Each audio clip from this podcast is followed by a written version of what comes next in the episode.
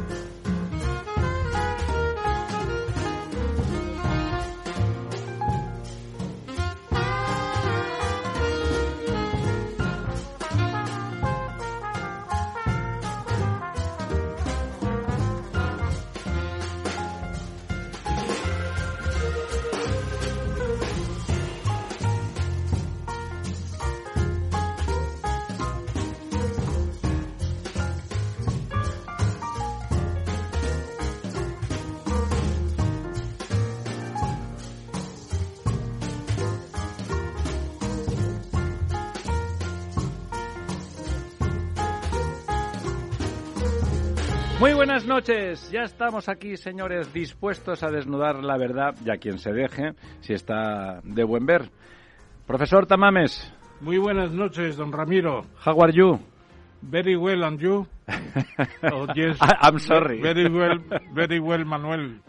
I'm sorry, como decía Maquel. Don Lorenzo. Muy buenas noches, don Ramiro y profesor. Profesor Tamames, gracias. Profesor Tamames, si lo recuerda. No, se preocupe usted.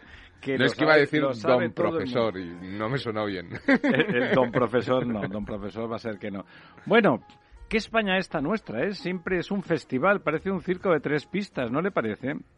Desde luego, yo he visto esta tarde el espectáculo del intento de Vox de hacer sus discursos en la plaza de la Constitución de Valleca, a la que llaman la Plaza Roja, por cierto, y ha sido escandaloso que fuerzas de la izquierda, se suponen, porque no sé quiénes podrían ser de otra manera, pretendan que no pueda hablar un partido que está con más de 50 diputados en el Congreso, es una cosa absurda. Yo me acuerdo del año 77 y después, hasta el año 2005, por ahí, que nunca ha habido esas situaciones, se ha dejado hablar a la gente y es la entrada de esta chusma que tenemos ahora empezando por la Facultad de Ciencias Políticas de, la UCM, de la Universidad eh, de Madrid, pues empezar a hacer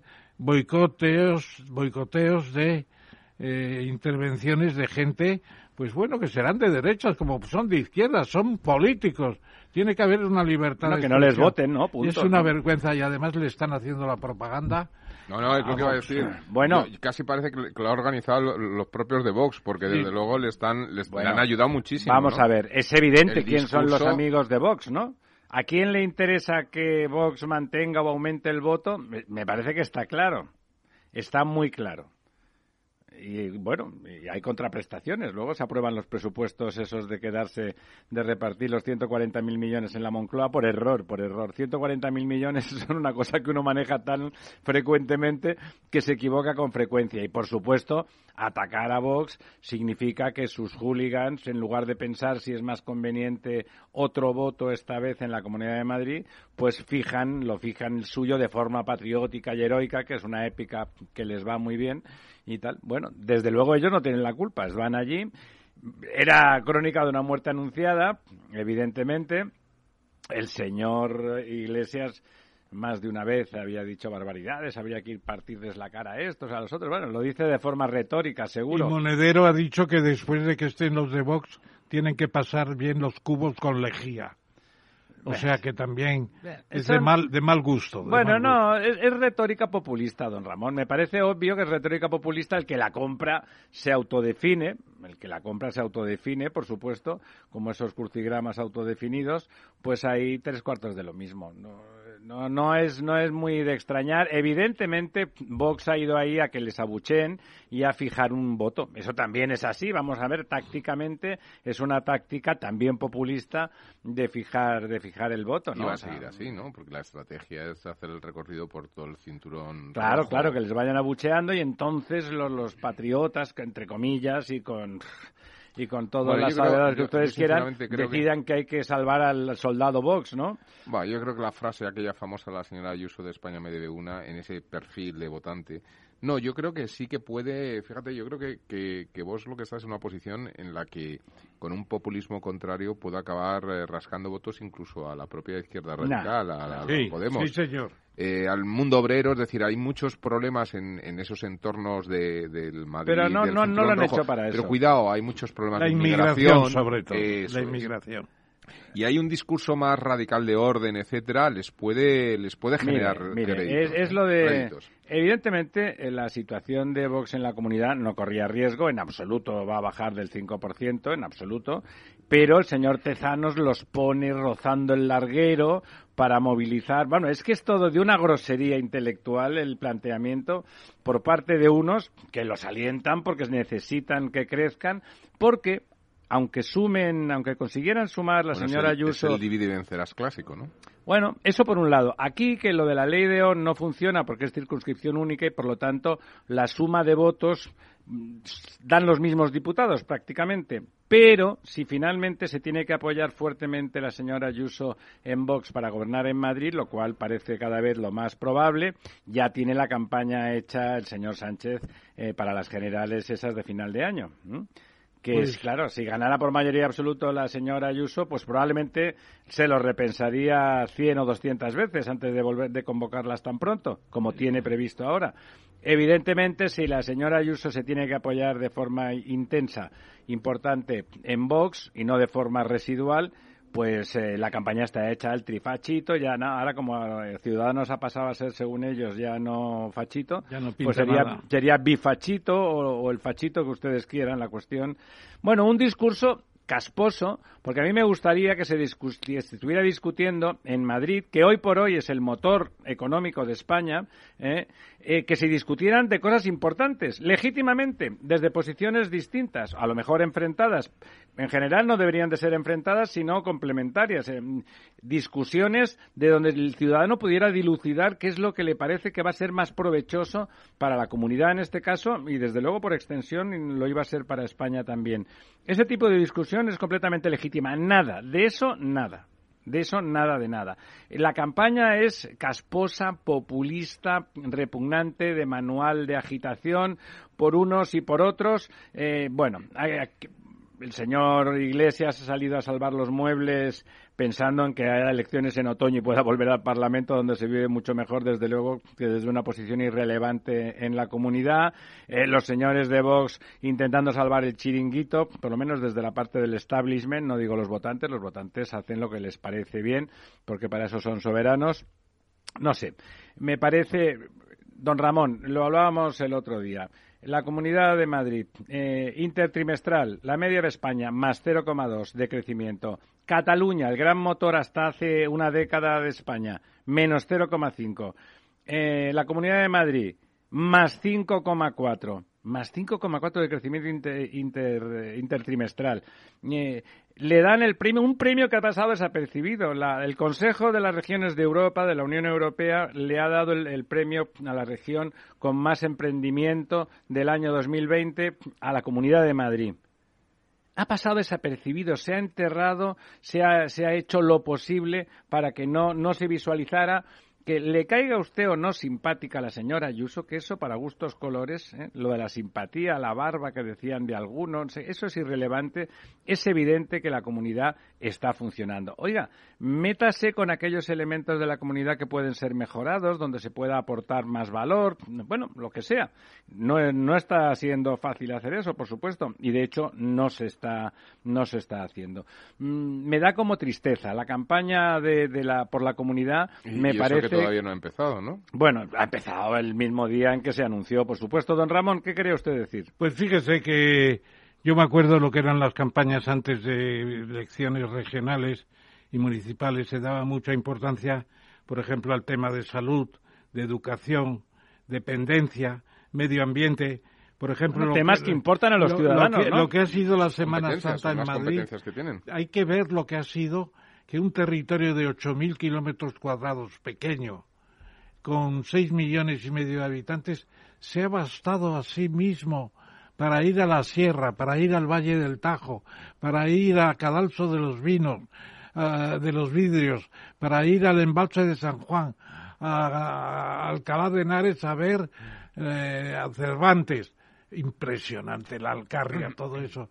ha sido un despliegue formidable. Tenemos unas infraestructuras de turismo y ocio en la comunidad Ramón, impresionantes. Y luego, perdona, terminamos con el transporte, la vivienda, la fiscalidad, que está mucho más baja que en otros sitios.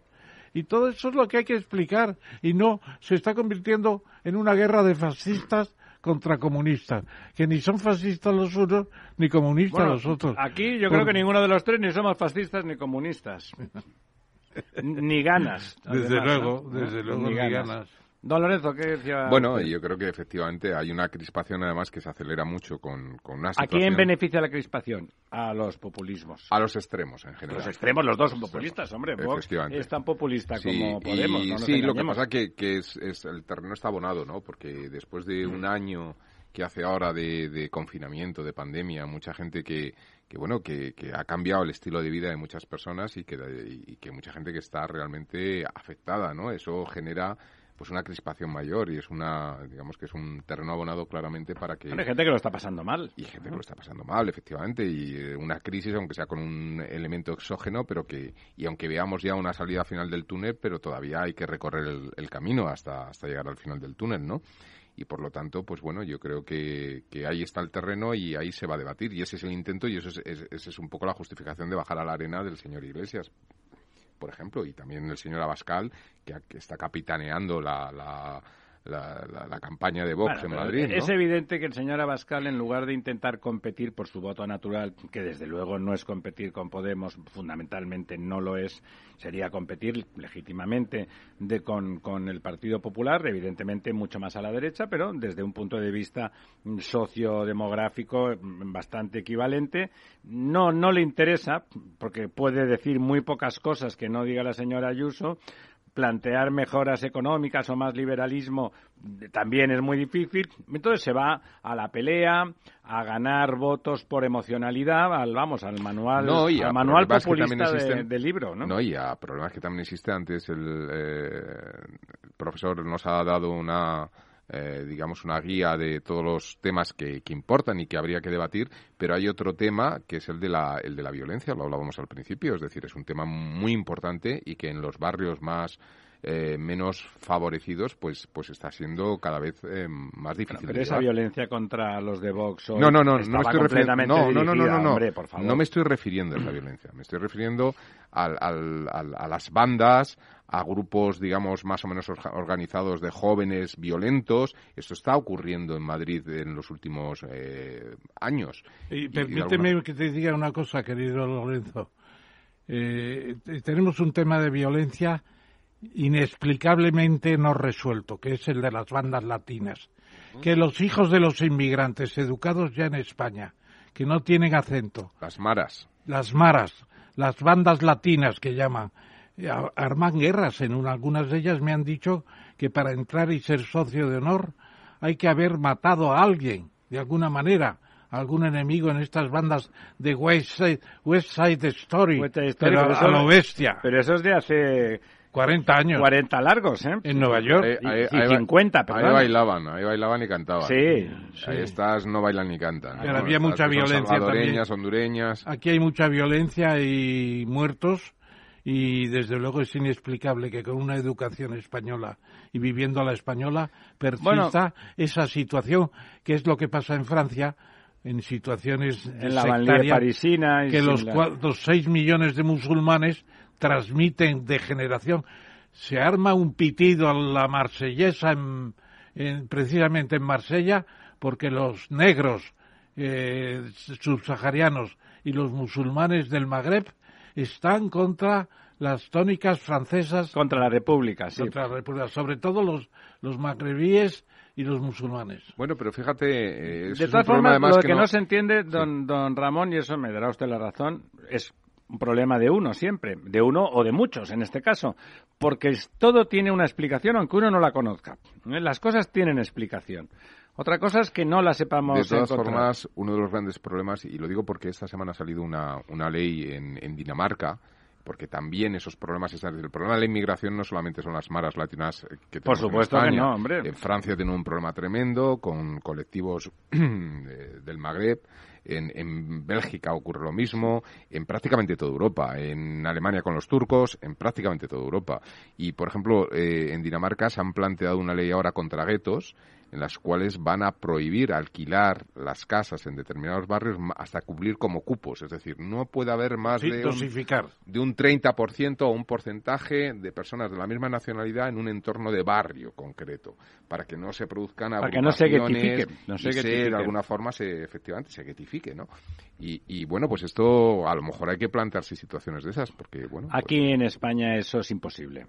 La, la corrección política que exige la misma extrema izquierda que abuchea a quien le da la gana y que luego se queja cuando les abuchean a ellos, eh, sería imposible un intento de, bueno, de evitar la getificación y evitar que la hiperidentidad ¿eh? una, un fenómeno hiperidentitario pues genere esas cosas, un rechazo al establishment cultural del país eh, de acogida. ¿eh?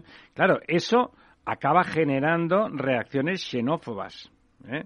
Es una cierta xenofobia inicial limitada. yo, yo, creo que es, un efecto en cadena. Pero fíjate, yo creo que no está tan claro. Yo, por, ejemplo. no, claro que no está claro.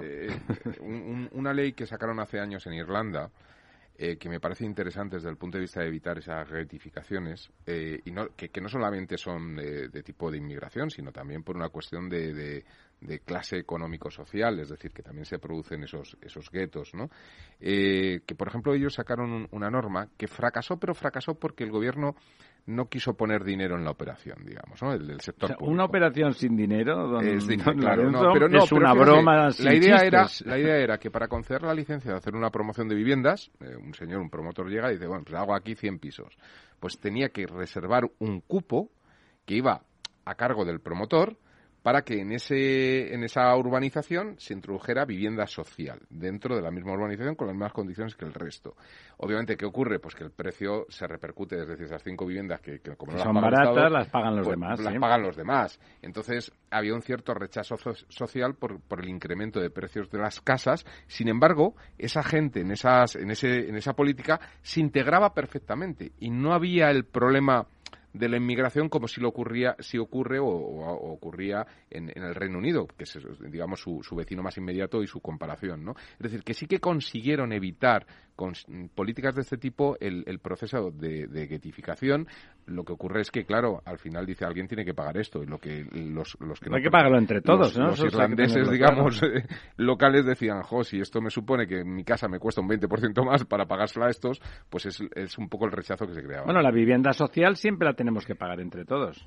Sí, pero no directamente desde tu casa y, con las mismas condiciones. Bueno, bueno, bueno, a mí me gustaría ver próximamente en en los próximos días cómo se va a desarrollar la campaña del profesor Gabilondo, a quien tuve de rector y muy bien, por cierto, en la autónoma donde yo terminé también mi docencia cuando me jubilé, como él.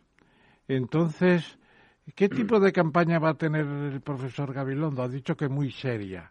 Bueno, otra no se le imagina a él, ¿no? Que no sea muy seria. Tendrá que tener cuidado de no dormir a las ovejas, que se dice vulgarmente. A, a mí el señor Gabilondo, que no me puede caer mal, porque es una persona que no genera animadversión, no se puede decir lo contrario pero sí empieza a resultar también un poco populista. Está diciendo todo lo que la hemeroteca en las anteriores elecciones podemos sacar así, a titular eh, lleno, eh, que dice exactamente que va a hacer lo contrario de que ahora dice que no va a hacer, porque lo que él dijo que iba a prohibir son las políticas que han tenido éxito con la señora Ayuso. No éxito, mucho éxito.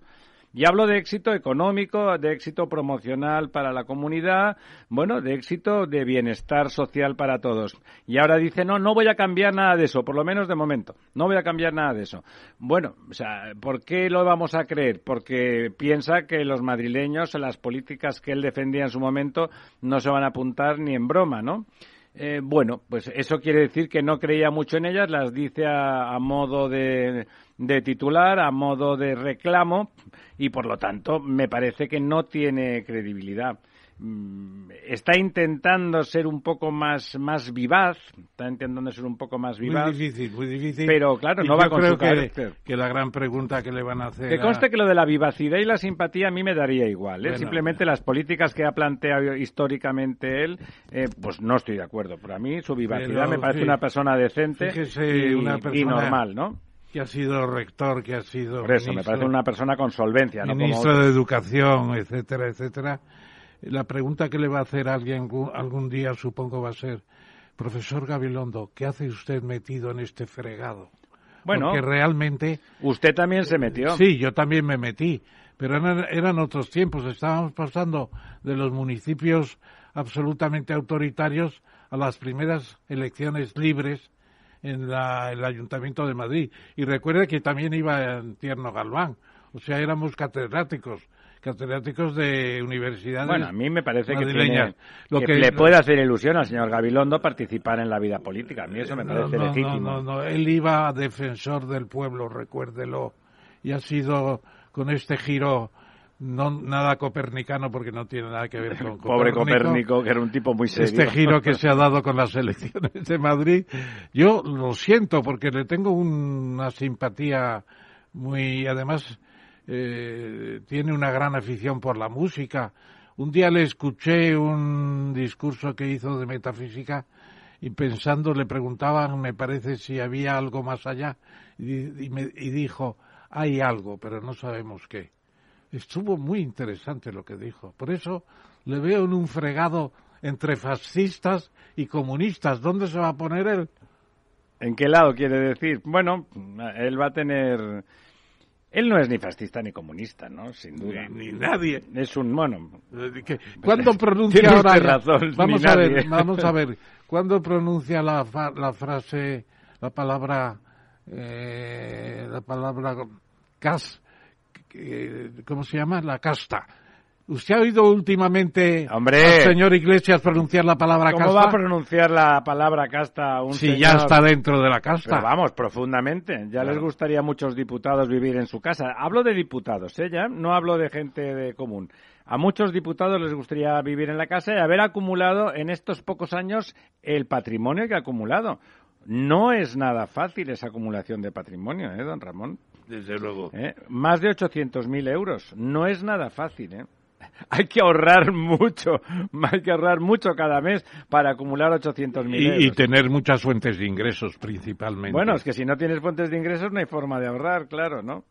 Eh, bueno, es cómico, es cómico, de eso se ha olvidado, él sigue diciendo... ¿Dónde está la casta? Él sigue siendo de, de, de Vallecas, lo que pasa es que le pilla lejos ahora, está en una esquina del barrio, está ahí en Galapagar, que es una esquina del barrio de Vallecas. Bueno, eh, eh, todo eso es una broma y realmente los seguidores acérrimos de Iglesias son intelectualmente, mm, bueno, como mínimo deberían de planteárselo, ¿no? Son eh, poco críticos, como mínimo habrá que decir que son poco críticos. La verdad, que siga siendo el salvador del partido y lo va a conseguir, porque yo creo que estaba muy en riesgo de bajar del 5% y la verdad es que ahora no me jugaría una cena a que no a que no bajan, porque creo que no va a bajar. Y de hecho esta crispación que hemos vivido hoy en el tema él, él la genera y le ayuda, claro. le ayuda a él también, ayuda, hombre. ayuda a Bossi, pero a él le ayuda mucho. La polarización... ¿Quién era, aquel, los autos, los Quinteros, los de los sainetes? ¿Los extremeños se tocan? Los... Sí. No, yo creo que no era de los Quinteros. ¿O de Muñoz Seca? Muñoz Seca, me parece los extremeños se tocan, pues aquí los extremeños también se tocan y tienen intereses comunes. Si no, los extremos, si no hay extremismo y no hay polarización, pues no triunfan, ¿no? Pues se volvería todo al cauce no, y además, Y además que, que, esta polarización le va a llevar al señor Gabilondo a un terreno que, que no está cómodo y por lo tanto... No, no es que no sea el suyo, como usted ha dicho muy bien, no está cómodo. Y por lo tanto puede ser, fíjate, puede ser un un factor de, punto de inflexión también en, el PSOE, ¿no? incluso a nivel nacional. Es decir, es el temor que puede tener Sánchez y por eso también le ha tenido que bajar a, a la campaña, a la arena y ha tenido que bajar a la arena con, con argumentos duros, ¿no? Porque al final eh, la victoria de Cataluña, que es una victoria para el PSOE, eh, se puede ver empañada por una, eh, bueno, una parece que se puede disolver como un azucarillo, ¿no? que se deshaga como azucarillo ¿no? Porque si se polariza mucho no tiene, no tiene pegada, ¿no? La victoria de Cataluña, como pasó con Ciudadanos, pues muy probablemente, no por culpa de nadie, no por culpa del PSC en este caso, se va a traducir en nada, ¿no? Se va a traducir en nada. Finalmente, bueno, pero moralmente hay una victoria. No, no, moralmente no han ganado en el número de votos, han sido el partido más votado, no, no moralmente, materialmente han sido el partido más votado, pero no pueden gobernar ni de coña, ni tan siquiera con el apoyo de todos los partidos constitucionalistas, a pesar de que discrepen de, de planteamientos, que seguramente le apoyarían si se sumaran, probablemente le apoyarían, pero no lo van a conseguir, por supuesto, porque los fuegos estos de artificios de Junts per que dicen que no, que no sé qué y tal, que quieren que les reconozcan al de Waterloo como un héroe nacional a perpetuis, etcétera, bueno, chorradas que dicen, al final, por supuesto, apoyarán porque no, no, no van a ir a otras elecciones, porque a lo mejor pasan cosas, ¿eh? porque las elecciones, como todas, las carga el diablo y aunque en Cataluña la situación está muy enquistada y, es muy irracional y por lo tanto tiene tendencia a perpetuarse, yo creo que no va a haber elecciones. Cuando dices que las carga el diablo, esta, este 4 de mayo, una de las singularidades dentro de las elecciones en, en España es que eh, nos corregirá el profesor, que a lo mejor tiene más visión de esto, pero ¿son las primeras elecciones en España que se vota un día laboral? Eh, yo, creo que yo creo que hubo unas, ¿no? No, al principio hubo votaciones en días laborales hasta que se decidió que fuera el domingo o un festivo y se va a intentar declarar el lunes 4 de mayo festivo. Están en ello. Es martes. Es martes, ¿eh? Es martes. Es martes, pero ya, ya ha dicho, la señora Ayuso ha dicho que no.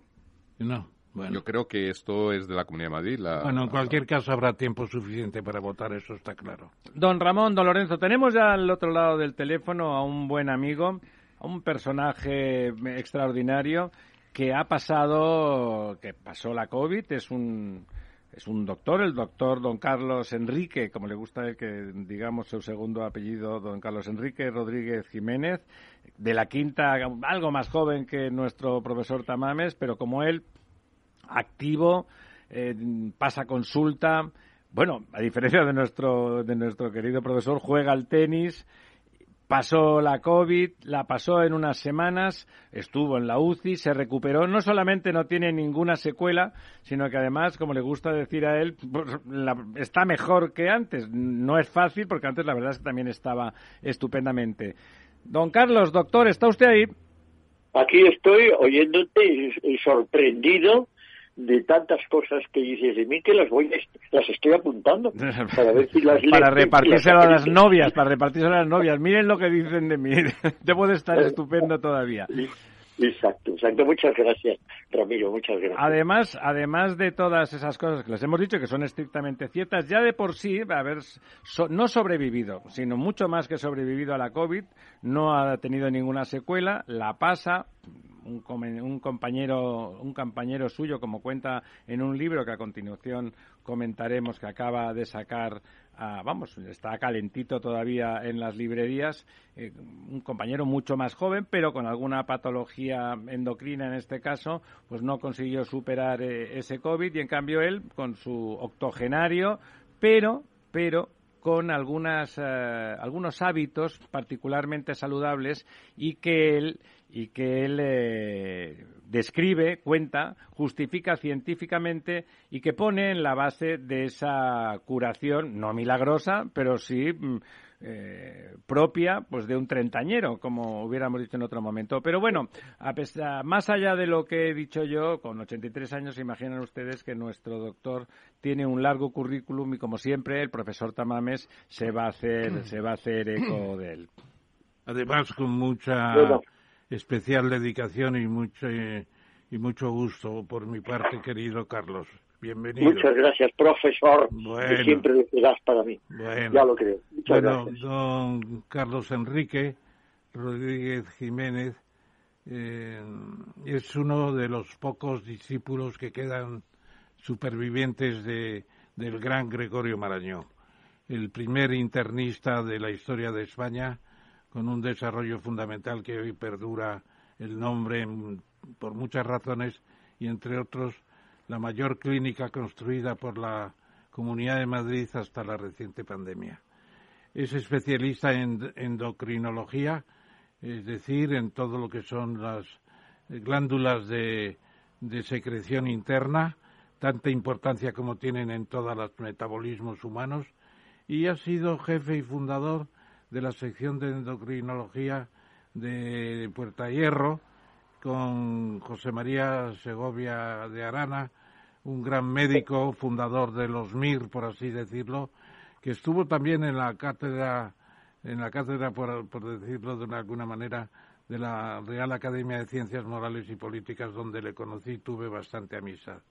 Ha desarrollado muchas actividades en el programa NAOS, Nutrición, Nutrición, Obesidad y Actividad Física del Ministerio de Sanidad, representante de la Asociación Norteamericana de Endocrinología en Madrid y actualmente está en el Hospital Beata María Ana, una institución admirable, y acaba de publicar el libro, como ha dicho Ramiro Urín, Inmonutrición y Bioestilo.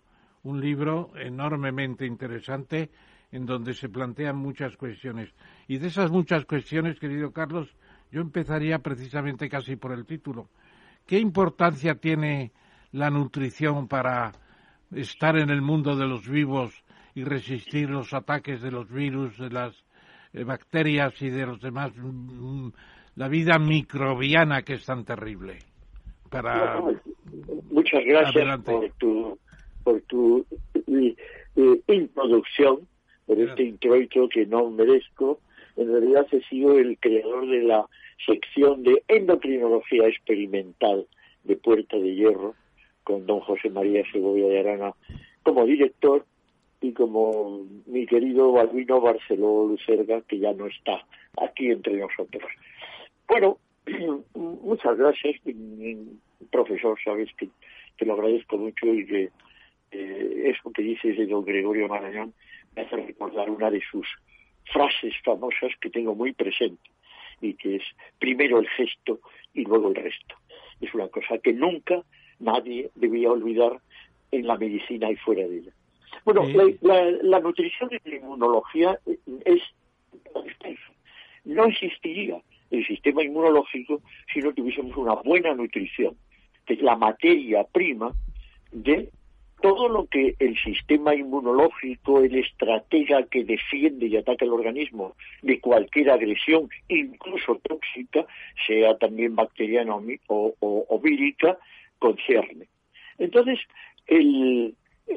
la nutrición, al llegar al el alimento, tiene nutrientes. El alimento está compuesto por nutrientes, vitaminas, minerales, hidratos, proteínas, grasas. Entonces lo está esperando del intestino una, una, una legión de billones de, microbios que van a transformar los nutrientes en cantidad de moléculas, la más importante en este caso, moléculas que van a nutrir el sistema inmunológico. De ahí que la nutrición es fundamental para que esa bandada de microbios que tenemos en, el organismo transforme lo que comamos en algo útil para el sistema inmunológico, en su 80%. Don Carlos, para que los, nuestros oyentes lo entiendan, está usted hablando de microbios buenos, para entendernos, de, entidades microscópicas que pertenecen legítimamente, digamos, a nuestro cuerpo y que generan, a través de los alimentos que tomamos, generan las defensas. Es decir, en, su libro te explica cómo la primera línea y la más importante de defensa frente a los virus, en este caso la COVID o, cualquier otro ataque bacteriano o, o microbiológico, empieza por esas defensas que tenemos gracias a nuestra alimentación y a nuestra forma de vivir. Y que si eso realmente lo hemos hecho de forma adecuada, eh, los malos, por decirlo de una forma cómica y, como peliculera, los malos lo tienen bastante más difícil. Y que probablemente, en su caso, usted, con 84 años, pues ha salido de esta mm, totalmente de rositas. O sea, se habla de secuelas con personas mucho más jóvenes. Usted no tiene secuelas. Como le gusta hacer broma con frecuencia, está casi mejor que antes de la COVID porque se ha podido tomar unas vacaciones que no se tomaba, que no se tomaba si no, ¿no? O sea, realmente nuestras defensas naturales bien alimentadas son muy capaces frente a cualquier infección. Muy capaces nosotros, si bien eh, los virus, y en este caso el coronavirus es un gran estratega, nosotros tenemos una capacidad enorme de defensa y de ataque. Tenemos una, una inmunidad eh, propia, innata, que viene pegada al gen, seguramente gracias a las costumbres de nuestros antecesores, y una inmunidad adquirida que yo diría que es más importante dependiendo de ese, de, ese estilo de comer, de ese bioestilo de vivir. Y que, claro, no solamente es comer, es saber administrar las horas de sueño y las horas de vigilia que todos tenemos. Y ahí pregunto yo, doctor, un poco, ¿cómo se le ocurrió este libro que ha publicado la editorial Almuzara que preside Pimentel, el exministro de Trabajo con Aznar, una persona muy destacada y que está haciendo un gran trabajo de difusión de la ciencia y la cultura a través de su editorial Almuzara. Y yo le preguntaría, ¿cómo se le ocurrió hacer un libro? ¿Fue la experiencia en su propio cuerpo en el hospital cuando estaba haciendo ese descanso que dice Ramiro esas vacaciones un tanto obligadas, preocupantes, preocupantes.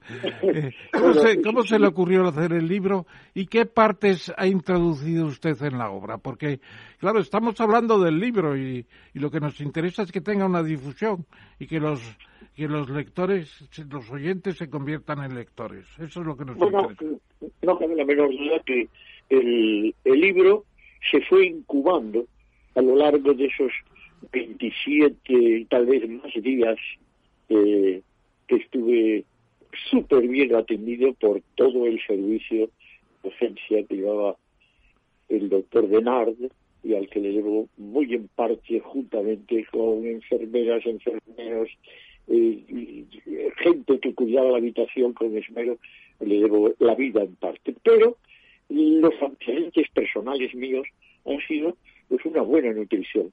Y en esta soledad de la habitación que al final eh, eh, viví, pues se me fue diciendo la idea de, debemos, debo hacer algo de informar, de decir, no solamente hemos de esperar la ayuda externa de vacunas, de eh, medicamentos, sino tener preparado nuestro sistema inmunitario de una forma sencilla, pero sumamente efectiva, como es el, el bioestilo, un estilo de vida correcto y una nutrición. Y entonces ahí quedó esa idea de poder ayudar un poco modestamente, obviamente, con mi experiencia de haberlo padecido y de, y de lo que he vivido como profesional médico. Y en esto, pues surge una, eh, una, una conversación, pues con, con, una conversación en la que participaste tú, pero que mm, fue cuando conocí a Ramiro, a ese, a ese genio de la comunicación, que fue el que me impulsó a decir, pero ¿cómo que te vas a quedar en ideas? Esto lo tienes que llevar a la práctica, ya no todo, ya no solo por tu ego, que tienes mucho, y que no es cierto, no es verdad que tenga ego, pero es verdad, es absoluto. Bueno, hombre, te gusta mucho más que te digas que hacen bien las cosas que te digan que eres una porquería, eso nos pasa a todos. Pero entonces, pues efectivamente empecé a organizar ideas, fui uniendo teselas de toda mi experiencia, de lo vivido, gozado y sufrido, y así nació el libro, con correcciones, con consultas, con, una participación activa de Ramiro como hombre de comunicación. Nada, nada, pecata nunca. Sí, sí, de verdad. No, no, no, no, no me, no me duelen prendas que seguramente el libro saldría, pero saldría mucho más tarde y, y no con ese dinamismo que caracteriza a los que manejáis los medios de comunicación. Eso es verdad. Que yo tenga facilidad. Bueno, el doctor, el profesor tiene mucha más facilidad que yo en palabra y en hecho. Espera, Dolento quiere comentarte. Pero precisamente antes de que entre Lorenzo en lead, en lead, yo le preguntaría al doctor me he acordado viendo el libro de, la publicación que hizo Simón Ortega, la esposa del fundador del país y de la Alianza Editorial, y me acuerdo muy bien del libro de 1084 recetas de cocina. Hay, en el libro del doctor hay un recetario importante. Ojalá tengáis la difusión que tuvo aquel libro, que fue un millón de ejemplares, todo el mundo lo tenía. Eh, las, recetas están preparadas pensando precisamente en la inmunización creciente gracias a la buena nutrición. bueno, pues efectivamente, o sea, en, en la parte de recetas, después de expresarme y mm, sin soslayar nada, explicar cantidad de detalles científicos de la mejor manera posible para que se entiendan, abrí la parte de recetario con una frase. Y todo esto que he tratado de explicar, cómo se lleva a la cocina, porque cualquier información sobre inmunonutrición no serviría absolutamente para nada si no lo llevamos a la práctica, a la práctica sencilla de hacer alimentos sabrosos, saciantes, bien equilibrados en nutrientes y fáciles de hacer fundamentalmente. Y creo que se ha logrado mucho por nuestra insigne cocinera, que lo que eh, Mergen se llama, y que, y que lo ha hecho francamente bien en sus secciones de huevos, en sus secciones de, de carnes las justas, pescados, verduras, legumbres, siguiendo a eso que siempre digo yo de huerta, mar y granja, que es la base de un bioestilo. ¿eh? Don Lorenzo. Muy buenas noches, eh, doctor. Eh, yo la verdad es que eh, con esta incontinencia verbal de, nuestro querido profesor me ha pisado la pregunta porque ¿Cómo incontinencia? ¿Qué dice usted, hombre de Dios?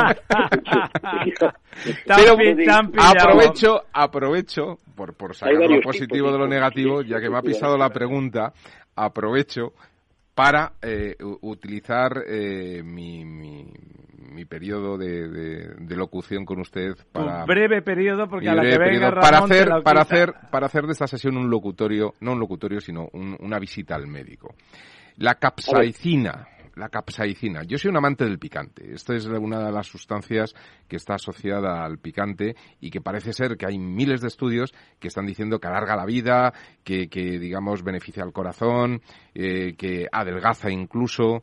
Eh, ¿cómo, cómo, cómo se come este, este, este componente, cómo entra dentro, si entra o no dentro de este proceso de, protección del, organismo frente a estos virus, etcétera. Estoy pensando en un antivírico tradicional histórico en España que era el ajo, que también a su vez es picante. Eh, ¿Cómo, está esto? Bueno, eh, está muy bien la pregunta porque la capsaicina es eh, un eso de, los chiles son su, su, su origen más fundamental, es un gran antiinflamatorio que se emplea para mitigar inflamaciones, pero curiosamente es, eh, lo hace por una vía eh, de rebote, porque la capsaicina es inflamatoria, pero es inflamatoria porque eh, produce la reacción propia de los tejidos para decir, bueno, esto es un agente extraño, y produce eh, la inflamación que es la madre de todas las batallas. Una inflamación bien, llevada es curativa, precisamente. O sea, es una especie de producto homeopático, pues. Podría, podría ser un producto fitoterápico, podríamos decir, porque homeopático sería en dosis supermínimas, ¿eh? contrarias a la alopatía, que pueden ser mínima dosis, como en este caso. Hay que, hay que cuidarla la capsaicina porque no se debe uno de sobrepasar de ello. Pero sabemos que en Brasil, y eso lo conozco muy bien, todo lo que sea picante es algo verdaderamente grande. A lo mejor el temperamento brasileiro está debido a ese estímulo que hace la capsaicina. Pero acordaros de esto, la inflamación, que en este caso lo produce la capsaicina, es la madre de todas las batallas.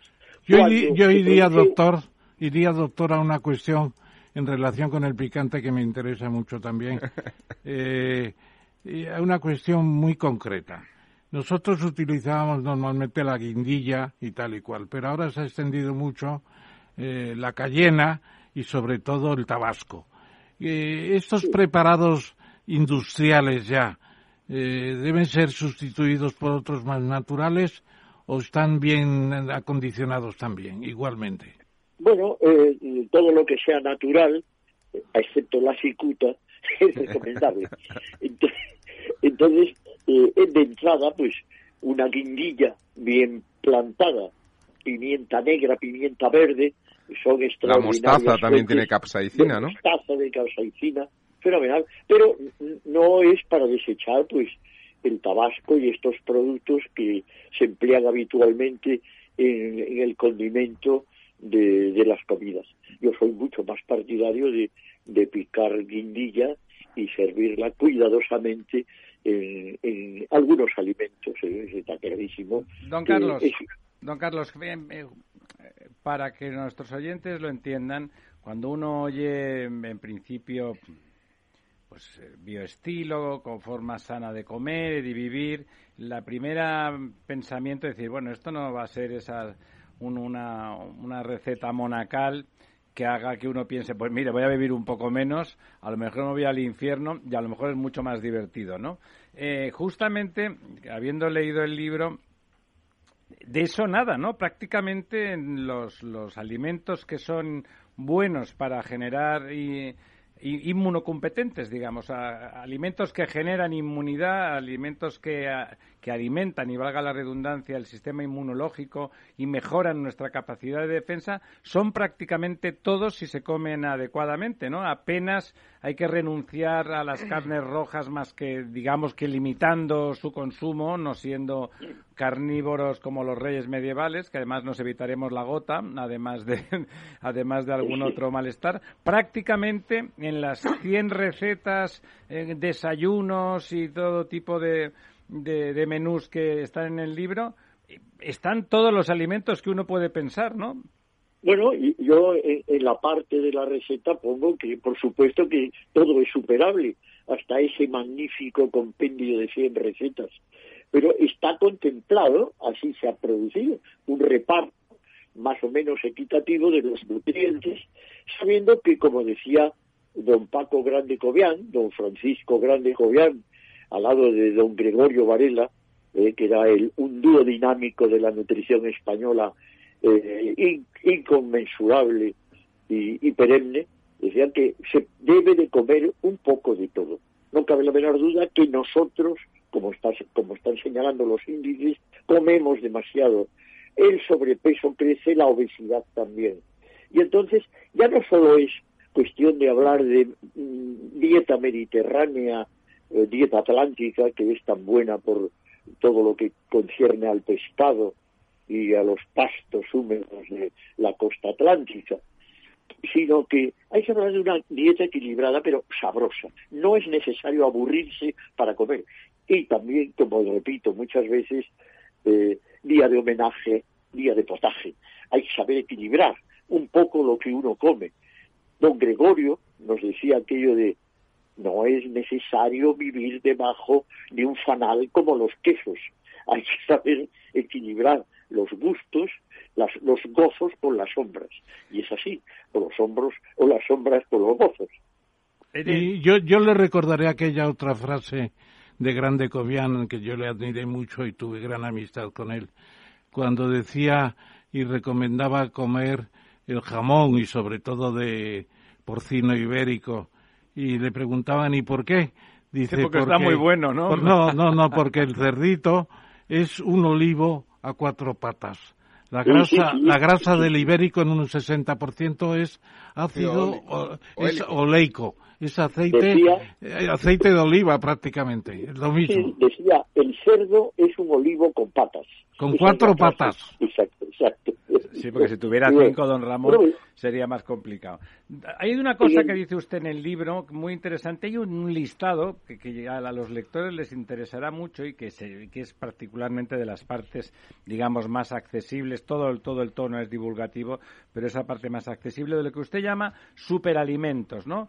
Eh, un cierto listado de alimentos que realmente nos proporcionan mm, de los elementos, abundantemente esos elementos que favorecen el crecimiento de nuestra biota más defensiva, de, nuestra, de que crea nuestras líneas Maginot.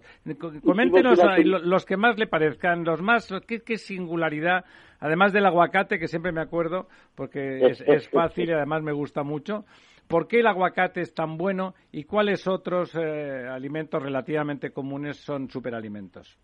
Bueno, yo quería, ahora me meto en eso, pero el libro está compuesto por una parte que dice qué es la coronavirus, qué es la inmunonutrición y qué es el sistema inmunitario, las recetas, nada serviría la prédica si no se llevan a la práctica, y al final una adenda y un epílogo en el que hablo de la metafísica del coronavirus Pero volviendo a lo que tú que dices, los superalimentos lo puse entre comillas, porque hay quien critica eso de superalimentos. Los alimentos, mira, y volvemos a, Grande Cobian. Pero la gente lo entiende bien. Cuando dice usted eso, el, común de los ciudadanos lo entiende bien. O sea, es una buena idea, don, Entonces hay, una... Claro, yo eh, lo hago con toda la intención para decir, oye, basaros en esto y, las este, y luego negociamos el resto negociamos el resto, no lo excluimos. Entonces, pues efectivamente, dentro de las verduras, porque las hortalizas en general, pues que entran incluso las frutas y entran las legumbres, entran las verduras. Dentro de las verduras, la que se lleva eh, el, premio fundamental, pues son el brócoli. Brócoli es una es, es una gran eh, col, una familia eh, pertenece a la familia de las coles. Las crucíferas, ¿no, ¿no son crucíferas? ¿Cómo, perdón? ¿No son crucíferas todas esas...? Eh? Crucíferas, la familia de los crucíferas, efectivamente. De todas las coles, desde, desde las coles de Bruselas hasta pasando por la coliflor y terminando por la que estamos citando, que es el brócoli. Efectivamente tiene grandes propiedades anticancerígenas, antiinflamatorias.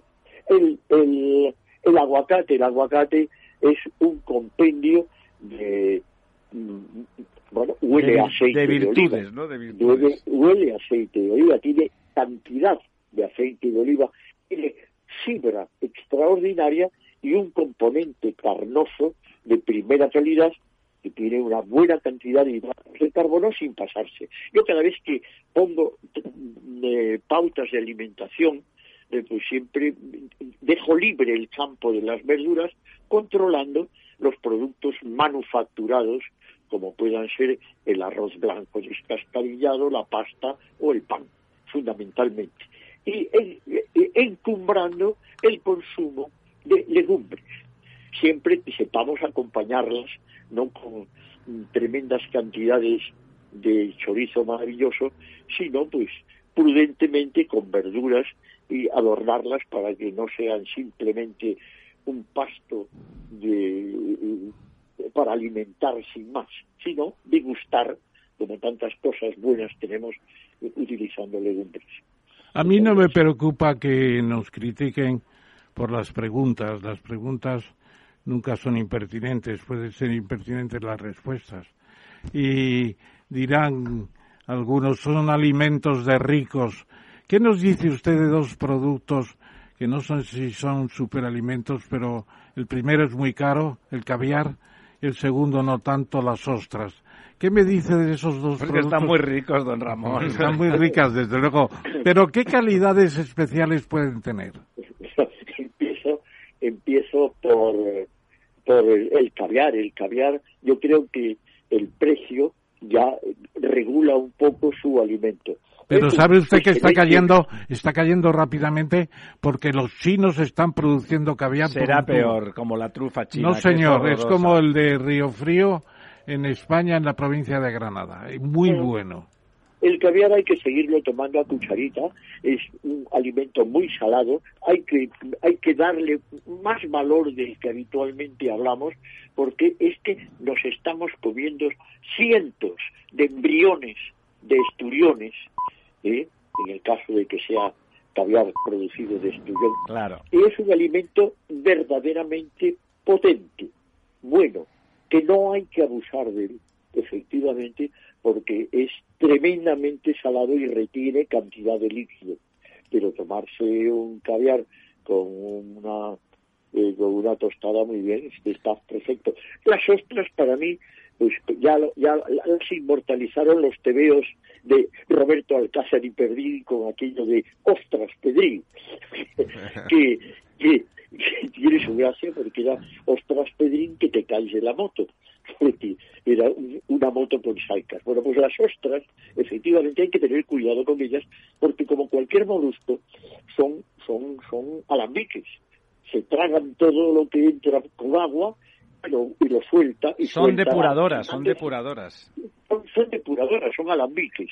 Pero bueno, son fantásticas, en bajísimas de caloría, en el ranking de minerales número uno, algo más barato que las ostras, que son los mejillones. ¿eh? La ostra del pobre. Señalando las ostras en un ion muy importante para la defensa, inclusive para la defensa antibacteriana, antivírica, que es el fin. Tienen gran cantidad de fin, aparte de esas propiedades erótico-festivas que se le, que se le atribuyen y que sabe qué pasa, que como nos comemos las ostras, que están muy ricas, con unas copas de champán excelentes, normalmente a unas horas adecuadas y en la compañía adecuada, pues la organoléptica erótica viene de suyo, ¿no? bueno, yo creo que es todo un compendio, eh, es una suma de, de, de, tacita a tacita de varias cosas lo que te llevan a esa situación. Pero hablando de moluscos, una perola maravillosa de mejillones traídos de Galicia, por ejemplo, o de cualquier rincón del norte de España, incluida Portugal, de Portugal tienen una alimentación. O del delta del Ebro, oiga, que están buenísimos también.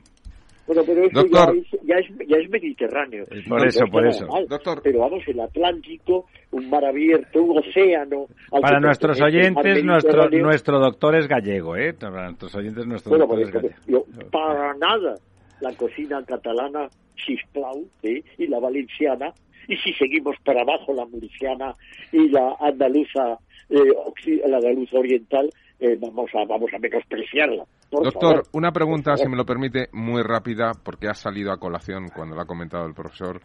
Eh, sobre un bueno sobre un, condimento de la, de la cocina que ha estado siempre un poco demonizado, que es la sal. Pero yo recuerdo a mi abuela, que fue centenaria, que tomaba muchísima sal. Como don Ramón, que toma mucha sal. iba a decir ahora, y, y, y, ella siempre decía que de su familia, que eran muchísimos, y que fueron todos centenarios, sus hermanos, etcétera, decía que ella era la que menos sal tomaba, y era auténtica salmuela. Y efectivamente, don, don Ramón yo recuerdo una anécdota, si me lo permite, una vez desayunando con él unos huevos fritos, echándose sal, yo lo vi, y eso después de la experiencia de mi abuela. Sí que eran huevos fritos a la sal, como la era, Era sal con un poquito de huevos, ¿no? Le dije, Ramón, ¿no te estás echando mucha sal? Y, y, y, me respondió, Todos los amigos que me han dicho eso están ya muertos.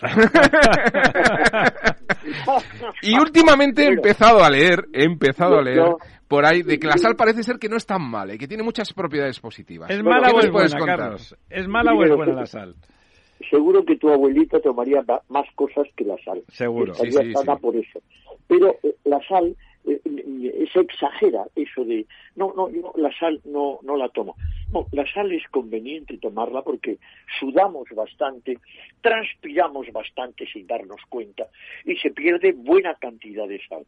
Muchas veces los cansancios de eh, estas personas que se cuidan tanto, que dicen que comen muy sano y entre ellos es no ponerse sal, es exageradamente eh, pernicioso. No se debe de tomar eh, demasiada comida sin sal. La sal es necesaria indiscutiblemente. La vida de la, del, planeta Tierra está en función a grandes extensiones de agua salada y eso ya, ya indica... Algo, bueno tiene que tener, ¿no, don Carlos? Sí, efectivamente. Don, Carlos... En, el libro comentamos esto de, alguna manera. Sí, no, en el libro, si me lo permite, se comentan... El libro es un manual amplio, con tonos y, dificultades diversas. Es, tiene un tono divulgativo en general. Es conveniente su lectura porque nos permite conocernos mejor, nos permite conocer realmente cuál es el mecanismo por el que estos cuerpecitos frágiles de los seres humanos se defienden de esa, esos miles de millones de seres microscópicos invisibles que nos rodean y que se dedican permanentemente a atacarnos y que nuestras defensas habituales rechazan de forma sistemática. De hecho, enfermamos poco, de hecho, triunfan pocas veces, es verdad que algunas de las veces que triunfan pues acaban con nosotros, ¿no? Pero entender ese mecanismo nos da conciencia de lo que somos y en el libro les garantizo que está muy bien explicado. Y además... muchas gracias, muchas gracias. No, Yo es, cierto. la idea rotunda de Barry Sears, eh, que, recomienda su libro también del Instituto Tecnológico de Massachusetts y que fue el que planteó la zona y que encumbró el consumo de omega 3 fundamental en este ataque vírico que estamos padeciendo. Y repito, como, como me dice en el prólogo, eh, de una forma halagando nuestra idea de defender, de poner como punta de lanza para defendernos del coronavirus y de cualquier agresión microbiana, una inmunonutrición correcta.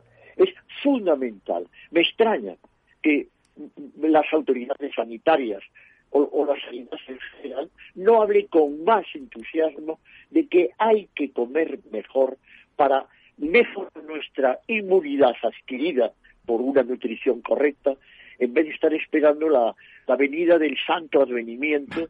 Don Carlos, es que lo que usted llama autoridades sanitarias, en algún caso, pues eh, ha sido un filósofo, ahora es una señora canaria que me parece con sentido común y que no hace las cosas mal, pero no tienen mucho criterio para hablar de algo tan técnico, porque las cosas que usted comenta se entienden, le, recomiendo el libro a nuestros oyentes porque se entiende, pero no es... No sé, si la gente no lo estaba sabiendo, don Carlos, era por algo y es porque el común no era consciente. Y lo que me parece interesante es que en el libro se, se, se traspasa, se comunica la idea de que eso en absoluto va a hacer aburrida la vida gastronómica de las personas que se cuiden. Las personas que se cuiden vivirán comiendo estupendamente, lo único que de forma adecuada. Pero yo creo que es un tema fundamentalísimo. El, no, no ya la medicina preventiva, que tiene unas posibilidades inmensas. La preparación de la alimentación, el ejercicio, la forma de vida, el sueño, etcétera, es importantísimo. Yo iba a un gimnasio cerca de mi casa que lo quitaron y dejé de ir, claro. Ya no había. ¿Y, qué pasaba? Pues formamos un grupo de trabajo prácticamente para pedir a la sanidad pública que nos hiciera unas deducciones, porque con nuestro ejercicio y nuestro trabajo en el gimnasio, pues estábamos sanísimos todos. Decimos, ¿por qué tenemos que seguir pagando una cuota inmensa dentro de la sanidad pública, etcétera, etcétera? Bueno, pues, pues eso habría que estudiarlo. El fumador de eh, el fumador eh, de opio, de opio y de no digamos de tabaco entonces de la de la de la tabacalera que tenía pedazos de astillas, como decía la, la Codorniz decía en España no hay problema de drogas ni de narco porque ya tenemos la tabacalera decía. Bueno, pues realmente habría que introducir una norma que el que lleva una vida sana paga menos en la seguridad social. Ahí le está saliendo la beta catalana a don Ramón, que con tal de pagar menos... Estimular, estimular, estimular, estimular. Don Carlos, son las 11 y 10 minutos casi de la noche. Tenemos ya sentado a nuestra mesa a nuestro próximo invitado. Eh, queridos oyentes, les recomiendo vivamente la lectura de ese libro. Les enseñará a cuidarse de la COVID y de muchos más eh, problemas que puedan que puedan sobrevenir. Además, diga, diga usted, doctor. Quería resumir lo que inmunonutrición hace lo grave moderado y lo moderado leve. Y es convenientísimo tenerla presente en este ataque de la COVID que vamos a padecer hasta 2024 por lo menos. Y segundo, vivo estilo, que lo resumo en mente ágil y lógica, actividad física coherente, con un descanso nocturno que es un medicamento para la inmunodefensa, y huerta, mar y granza. Lo demás, a negociarlo. Y omega 3, eh, siempre lo dice. Omega 3, omega 3 es, yo, le dedico en el libro gran cantidad de temas, fundamental para todo. El 76% de la población mundial es carente, es deficiente de omega 3 porque no se alimenta lo suficiente con pescado o alimentos vegetales que tienen menos potencia. El omega 3 vegetal es menos potente, menos bio asimilable que el, de origen de, de Don Carlos, tenemos que dejarlo aquí. Por una, una última pregunta muy breve. ¿Usted, como ha pasado la COVID, no tiene que vacunarse, me imagino?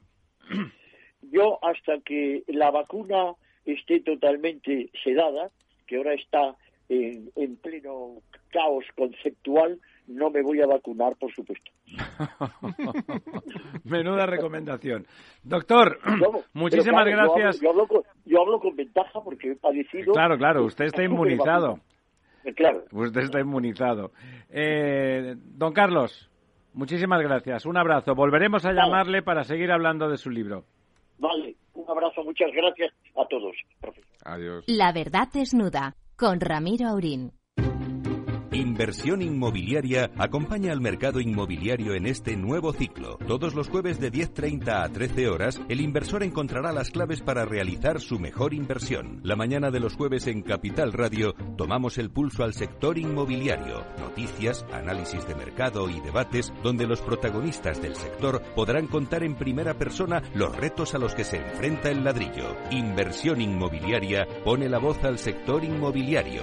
Aquí en Capital Radio.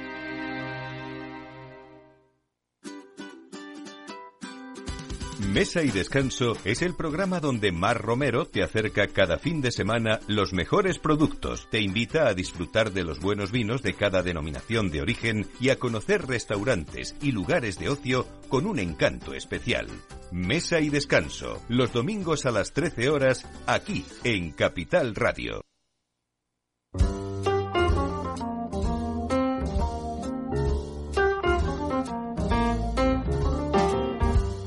La verdad desnuda. Capital Radio.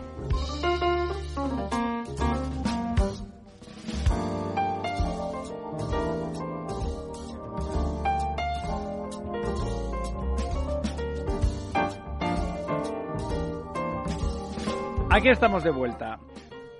Nos acompaña y se lo agradecemos porque ha venido personalmente, estaba por Madrid, eh, le hemos dado la ocasión, como a todos los invitados en estos tiempos de pandemia, de si quería participar eh, eh, telefónicamente. Y nos ha dicho que no, que prefería venir presencialmente, lo cual, de verdad, sinceramente, Jordi, Jordi Casas, se lo agradecemos eh, sinceramente, porque no es lo mismo, no es lo mismo, y nos gusta ver nuestra mesa redonda como, como la mesa de los caballeros artúricos, pues rodeada de, de caballeros y de, y de amazonas en su caso, que, vengan a debatir y a desnudar la verdad con nosotros.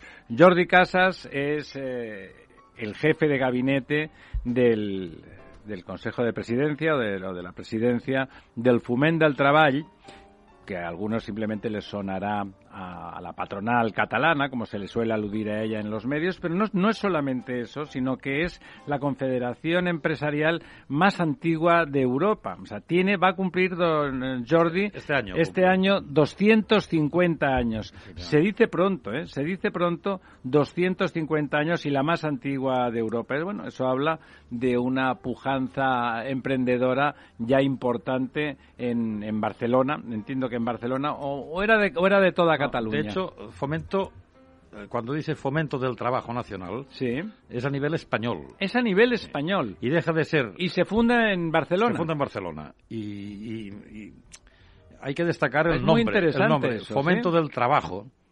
Eh, es una patronal que se llama Fomento del Trabajo, que era la obsesión y sigue siendo la obsesión.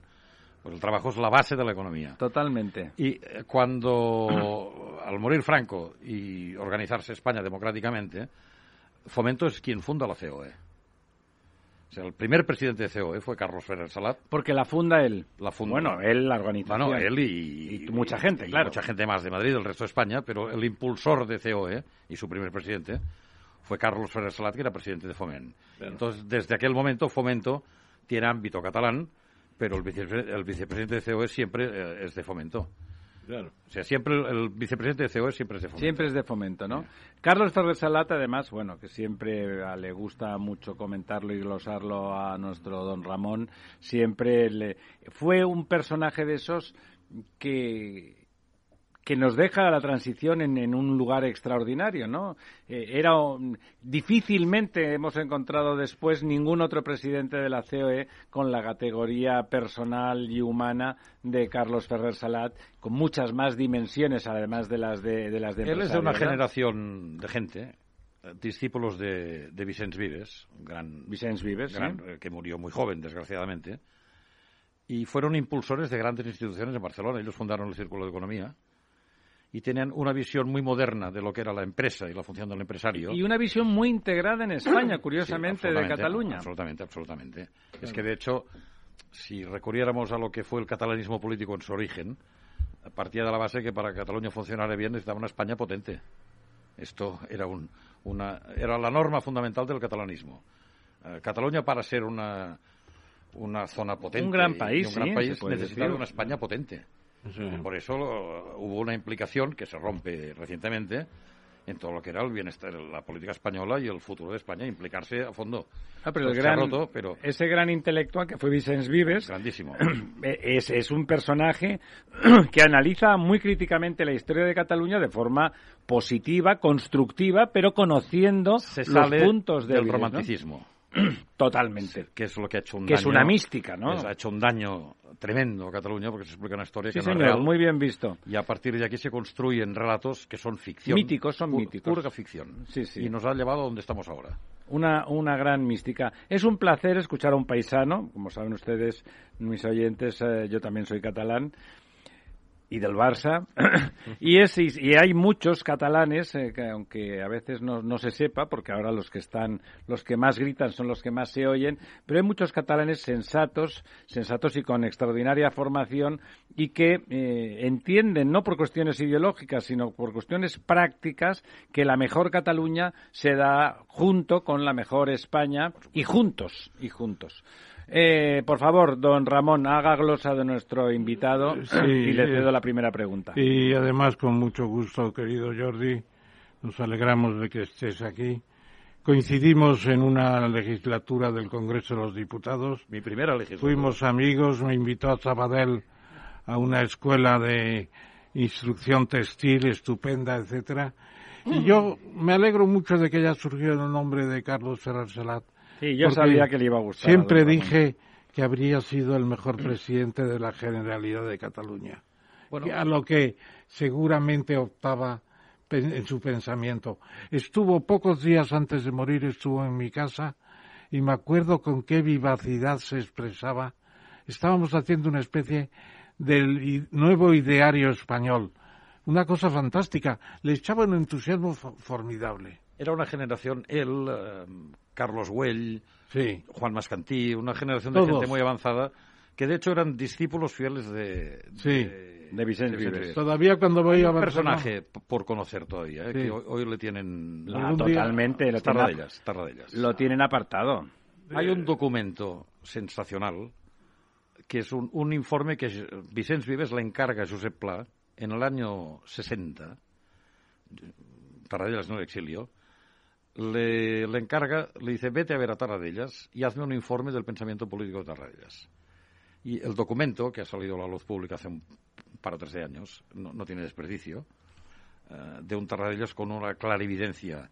Era clarividente. un hombre que reconoce los gravísimos errores del gobierno de la Generalitat del que él formó parte y que hace una proyección de lo que debe hacer Cataluña cuando se normaliza la situación política española. Pero llega a decir, Tarradellas, que hace falta un gran partido conservador que no se deje manipular más por la izquierda catalana que ha hecho un daño tremendo. Izquierda Republicana es un partido que ha hecho un daño en la historia. Y lo sigue haciendo.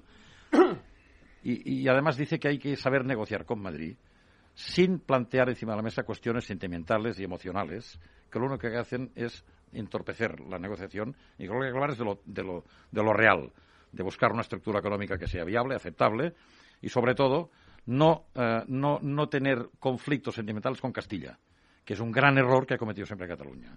Este documento, que es sensacional, si hoy lo hubieran utilizado los, los actuales gobernantes, estaríamos en otra parte, no estaríamos donde estamos. Bueno, pues Porque supo, Tarradellas supo, yo creo que un poco influido por Vicens Vives, supo interpretar los errores enormes de, de la historia reciente de Cataluña y plantear un futuro en el que incluso llegaba a decir que lo que haya hecho Franco que esté bien, pues hay que respetarlo, hay que, hay que mantenerlo de obras públicas o de lo que Un pragmatismo básico, pero, claro. Pero es que la política es pragmatismo. Claro, claro. Y a la que le metes temas emocionales... Ideológicos. Nos perdemos. No, sobre todo emocionales. Los ideológicos se saben empatizar con el que tienes enfrente. ¿eh? Pues al final la sociedad es un, espejo roto, como decía Sprigu, y todos tenemos un trozo de espejo. En la medida que sepamos ponerlo eh, todos en, en el común, acabamos haciendo la verdad.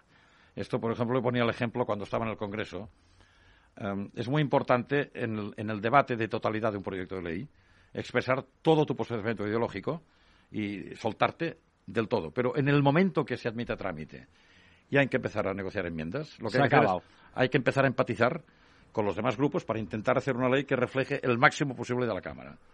Si los políticos entendieran eso, iríamos de otra forma. Pero hoy, desgraciadamente, no es así. Es decir, el Congreso que yo conocí... Qué nostalgia que me... Hombre, yo entré muy joven, entré muy joven y me encontré a personajes como Ramón Tamames, que había estudiado en la universidad sus libros. Y, bueno, gente de la transición, gente de una calidad humana y, intelectual de primera división. Vaya usted al Congreso. Bueno. bueno, permíteme, permíteme, Jordi, que diga algunas cosas. Y en parte he venido permíteme. por las ganas de saludar a Ramón. Bueno, mira, yo, no, yo conocí a Tarradillas cuando volvió ya a hacerse el cargo de la presidencia de la Generalidad. Pero en México conocí a un conseller suyo, Svert, mm. no sé si te acuerdas de él. Fue el líder, el líder de los estudiantes contra la dictadura de Primo Rivera. Hablaba como, como el propio Tarradellas. Pero fíjate, Tarradellas, es curioso, el exilio catalán se va a México y el Parlamento catalán se va exiliado a México y él se va a Francia, solo. Pues yo creo que él quería huir. Sí. siempre me pareció significativo él, eso. Él un buen día se planta delante del ministro exterior francés y le pide pasaporte diplomático. Y el ministro le dice, pero usted, ¿qué piensa hacer en Francia? Y Tarrés dice, nada, nada, esté tranquilo, nada. Yo simplemente vivo en mi casa, tengo mi huerto. Y dice, ¿y por Cataluña qué piensa hacer? Y le contestó, todo menos el ridículo. Y le dio el pasaporte, le dio el pasaporte. Tarrés entendió que él no estaba para complicarles la vida a los franceses, que no querían problemas con el vecino del sur. Dijo, no, no, aquí yo no haré nada. Pero este hombre Desgraciadamente, el catalanismo actual ha pervertido el catalanismo sano. Y lo el legítimo, el legítimo. Y, luego personajes importantísimos intelectualmente como Vicente Vives o el propio Tarradellas hoy están proscritos. Hoy tú hablas bien de Vicente Vives y te tratan de unionista y de españolista y de... Están en el ostracismo intelectual. Es una pena, es una pena porque hoy el país está en una situación que el proceso, el famoso proceso, nos ha conducido a un proceso de decadencia. Totalmente. Pero decadencia real, real material, económica. No, y luego España necesita un revulsivo enorme si quiere seguir siendo un país como estábamos antes de la pandemia. En el octavo noveno lugar del mundo. Hay unos problemas estructurales enormes que nadie habla de ellos que si no lo superamos, mm, la pandemia va a ser el desastre para toda España. ¿eh? Yo, yo confío en que esto se oriente. Se revierta, ¿no? Pero no está bien enfocado. Si uno se mira el orden del día del Congreso de los Diputados, de un pleno ordinario, y después esta gente, ¿qué están haciendo aquí? Nada. Porque España tiene un problema estructural tremendo, que es el tamaño de sus empresas, que está muy por debajo de la media española de la media europea. Europea, europea. Entonces, hombre, en momentos de recesión, y Europa está en recesión, claro, no eres competitivo. Europa ha inyectado dinero a las empresas viables, sin más, dinero para que sigan. Y aquí ni un duro. Ni un duro. Ni créditos FICO que hay que devolver, que algunos no podrán ni devolver. Bueno, muchos, no, algunos no, muchos. Y estamos hablando de reforma fiscal pensando en cuadrar las cuentas públicas. Y esto hace 40 años valía, hoy no. Hoy la fiscalidad debe estar orientada a tres grandes cuestiones. Hombre, por supuesto, a, repartir con justicia la riqueza, aunque este es un tema más complejo. Pero sí. Pero básicamente debe dirigirse a incentivar el empleo y a incentivar la actividad económica. Es decir, hoy un proceso de fusión o de compra de, compañías para ganar volumen tendría que estar fiscalmente tratado. Bueno, no, no primado, pero darles o el que digitalice o el que invierta mucho en internacionalizar tendría que tener un trato fiscal brutal porque están generando riqueza y más actividad económica. Pero si al final nos limitamos a decir, a ver, ¿cuánto nos falta? Pues subimos la renta, subimos... No, no, no, no. Si esto era antes, hoy hay que poner la fiscalidad al servicio de la, de la, de la actividad económica. O, no estaremos en el mercado, no estaremos.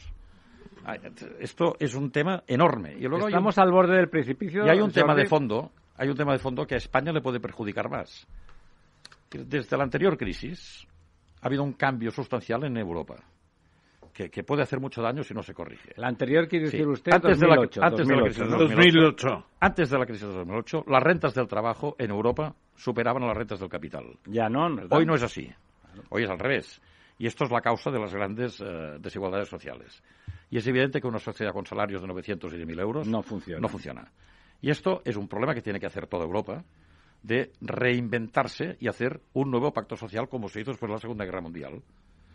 A base de un New Deal europeo. Es necesario. Es decir, hay que mantener la cohesión social al precio que sea y hay que probablemente em, ver si el actual reparto de la riqueza, es decir, hay que ver si, si el reparto que se hace entre dividendo y, trabajo es el más adecuado. Yo creo que no. Y, esto hay que planteárselo en serio a nivel europeo. Pero España lo necesita más que nadie. Porque aquí, si este verano fracasa la campaña turística y vienen pocos extranjeros. ¿Que tiene pinta? El paro que genere el sector turístico, que es fundamental en la economía española, el resto de la economía no tiene capacidad de absorberlo. No tiene capacidad de absorberlo.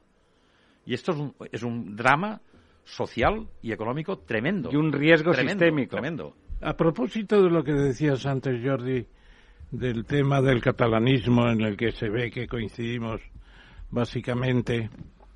Eh, yo te preguntaría, la situación actual en el proceso de los que quieren en la independencia y que saben que no la, van a obtener nunca por una serie de razones, eh, el hecho de que Madrid se esté convirtiendo, o lo es ya, en el motor económico de España por el dinamismo de crecimiento poblacional, etcétera, etcétera, va a agudizar los sentimientos rencorosos del catalanismo? Bueno, o por lo o va a significar un despertar para luchar contra esa hegemonía que se les viene encima. A ver, no nos equivoquemos. ¿Eh? El, proceso es un proceso populista, como otros. Populista, sí, señor. Exactamente igual que otros. el Madrid no roba, es muy fácil de colocar, que no es cierto, porque los, los balances, los balances hechos por la propia Generalitat, el de Calajera eran dos mil, dos mil millones de euros que es una cosa normal. Es calderilla, sí. Luego se ha estado diciendo muchas veces que en Alemania hacían balanzas fiscales, es falso. En Alemania nunca ha habido balanzas fiscales. Y de esto se ha hecho un... Es cierto que hay cosas que hay que corregir. sí, siempre hay cosas que corregir. Y es cierto que probablemente hay algunas inversiones públicas que, que se han retrasado más de la cuenta, pero esto, esto no justifica eh, hacer un discurso secesionista de esta, y sobre todo basado en sentimientos y sobre todo con un referente de enemigo. sin el enemigo enfrente, y el enemigo es Madrid, no hay, no hay discurso. Y, es un discurso identitario, no, es, no es reivindicativo, como tú dices, de cosas legítimas como infraestructuras y cosas discutamos de, Discutamos de carreteras, discutamos de dinero, discutamos de lo que sea, pero no de temas emocionales, porque aquí tienes la batalla perdida. Y estos cuentan con instrumentos muy potentes y luego hay que tener en cuenta la posición personal de Puigdemont, que este señor lo que quiere es defender su posición y arrastra, arrastra la cantidad de gente. Su modus vivendi. Ahora es curioso, ¿eh? En el pueblo el pueblo más rico de Cataluña, por renta per cápita, que es Mata de Pera, que es un pequeño pueblo. Sí, sí. Bueno, entre otras razones porque vive un, un gran empresario, que es Lao. Para, los, para el resto de los oyentes que no son catalanes, Mata de Pera es un municipio del Vallés, pegado a Barcelona, pequeño. Pegado a y, sí, pequeño. Y pequeño y muy rico. Son urbanizaciones estupendas. Y... Bueno, pues el, 40, el 44% votó Puigdemont. Qué absurdo, ¿verdad? Bueno, a mí me sorprende. Porque es un tipo indocumentado. Puigdemont, más allá de su ideología, es, un indocumentado. Se ha hecho un relato sentimental donde la razón no entra. Y esto en Cataluña va a durar años. Sí, ¿tú, eres, ¿tú eres pesimista en ese sentido? Sí, soy pesimista. No veo una solución a corto. A corto plazo y además, por más que se esfuerce el gobierno de Madrid, yo dimití de delegado del gobierno. Yo era el delegado del gobierno de la Generalitat.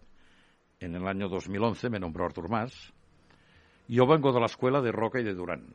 Eh, de los buenos, de los buenos. Yo antes en el Congreso el portavoz era Miguel Roca. Y nosotros teníamos una forma de hacer que era pactar, pactar, pactar y pactar, que, es, que, es, la política. Pero pactar cosas que, que recuerdo que en una ley con mayoría absoluta del PSOE de educación pactamos que se mantuvieran los conciertos. Y pactamos incluso cómo ve que decirlo públicamente para no herir sensibilidades. Y los conciertos siguieron. Y era un tema, en la primera legislatura de Felipe González, fundamental para el PSOE pues se vio que Felipe González también era otra pasta. hombre, Felipe González, en fin, yo le tengo mucho respeto. Hombre, no, no, yo también, por eso lo digo en ese sentido. Ah, un grande, un grande. Este señor entra después de un intento de golpe de Estado, es el primer gobierno de izquierdas después del franquismo, aborda la reforma siderúrgica, cuidado, ¿eh? No, no, no. Hizo cosas de mucho nivel Felipe González. Es verdad que el Congreso muchas veces era un rodillo, pero visto con perspectiva. No, hombre. Y luego hizo una cosa muy importante, muy importante, que Europa nos hizo caso. Yo recuerdo, en una ocasión en Barcelona, vino Helmut Kohl. No era ya presidente alemán, vino Jacques Delors, ya no era presidente de la Comisión Europea, y vino Felipe González. A un acto que organizó la Asociación de Diputados para hacer un debate sobre Estados, regiones y, y Unión Europea. Y en una comida que organizó el presidente Pujol, Helmut Kohl, en el brindis, dice, yo cuando, Felipe González ganó las elecciones me asusté, porque a mí los socialistas del sur, Europa, me preocupaban. Cuando tuve la primera reunión con él como primer ministro español, me di cuenta que era una persona muy sensata y que de socialista, diremos a la antigua Sanza, no tenía nada, que era un socialdemócrata eh, como homologable a cualquier, a cualquier país europeo. Y fue importante porque acordaros que en época de Felipe González, el trío que destacaba más en Europa eran Mitterrand, Felipe González y Helmut Kohl. Que esto, era, esto para España fue un gran salto, fondos de cohesión. O sea que ha, sido. Yo no, Helmut Kohl yo estuve, muchísimo. Yo estuve tres legislaturas en la oposición, pero reconozco que Felipe González fue un muy buen primer ministro y puso a la izquierda española en sintonía europea. Luego han venido otros, ya es otra historia, pero hemos de ser un poco respetuosos con, lo que se ha hecho bien. Yo creo que aquí los tres que estamos en la mesa, claro, de Jordi, estamos de acuerdo con hay, El gran reto que tenemos para salir bien parados de la pandemia es una reforma fiscal que piense en generar actividad económica y en mantener empleo, y un segundo tema que es fundamental en España. ¿eh? Llevamos 40 años con descentralización y tema autonómico. Es imprescindible una evaluación a tiempo real de las políticas públicas y de las inversiones públicas. Que esto lo manda la Unión Europea y esto lo podrían hacer perfectamente la IREF y, el Tribunal de Cuentas bien dotado. Porque lo que no puede ser es lo que pasa aquí. Hay duplicidades. Hay un mare magnum administrativo que esto requiere una reforma en profundidad, digitalizar y que la administración no sea un obstáculo para la competitividad, que hoy lo es. Hay industrias que piden un permiso de obras para ampliar una nave industrial y están tres años. Esto no puede ser. O sea, hay que digitalizar y hay que poner la, la administración como elemento de competitividad, no que la frene.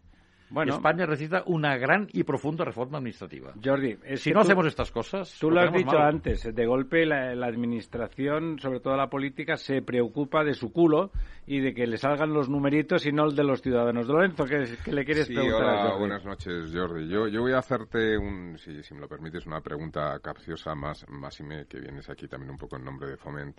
Eh, tú antes hablabas de las balanzas fiscales lo que sí que ha habido entre Cataluña y el resto de, España ha sido eh, el, mayor superávit comercial interterregional eh, o de una región con el resto del territorio del mundo. Es decir, Cataluña realmente eh, suministraba todos los materiales, era, era el elemento industrial básico del resto de España. ¿no? Durante, en la época de decenas y éramos la fábrica de España. Era, la fábrica de España, efectivamente.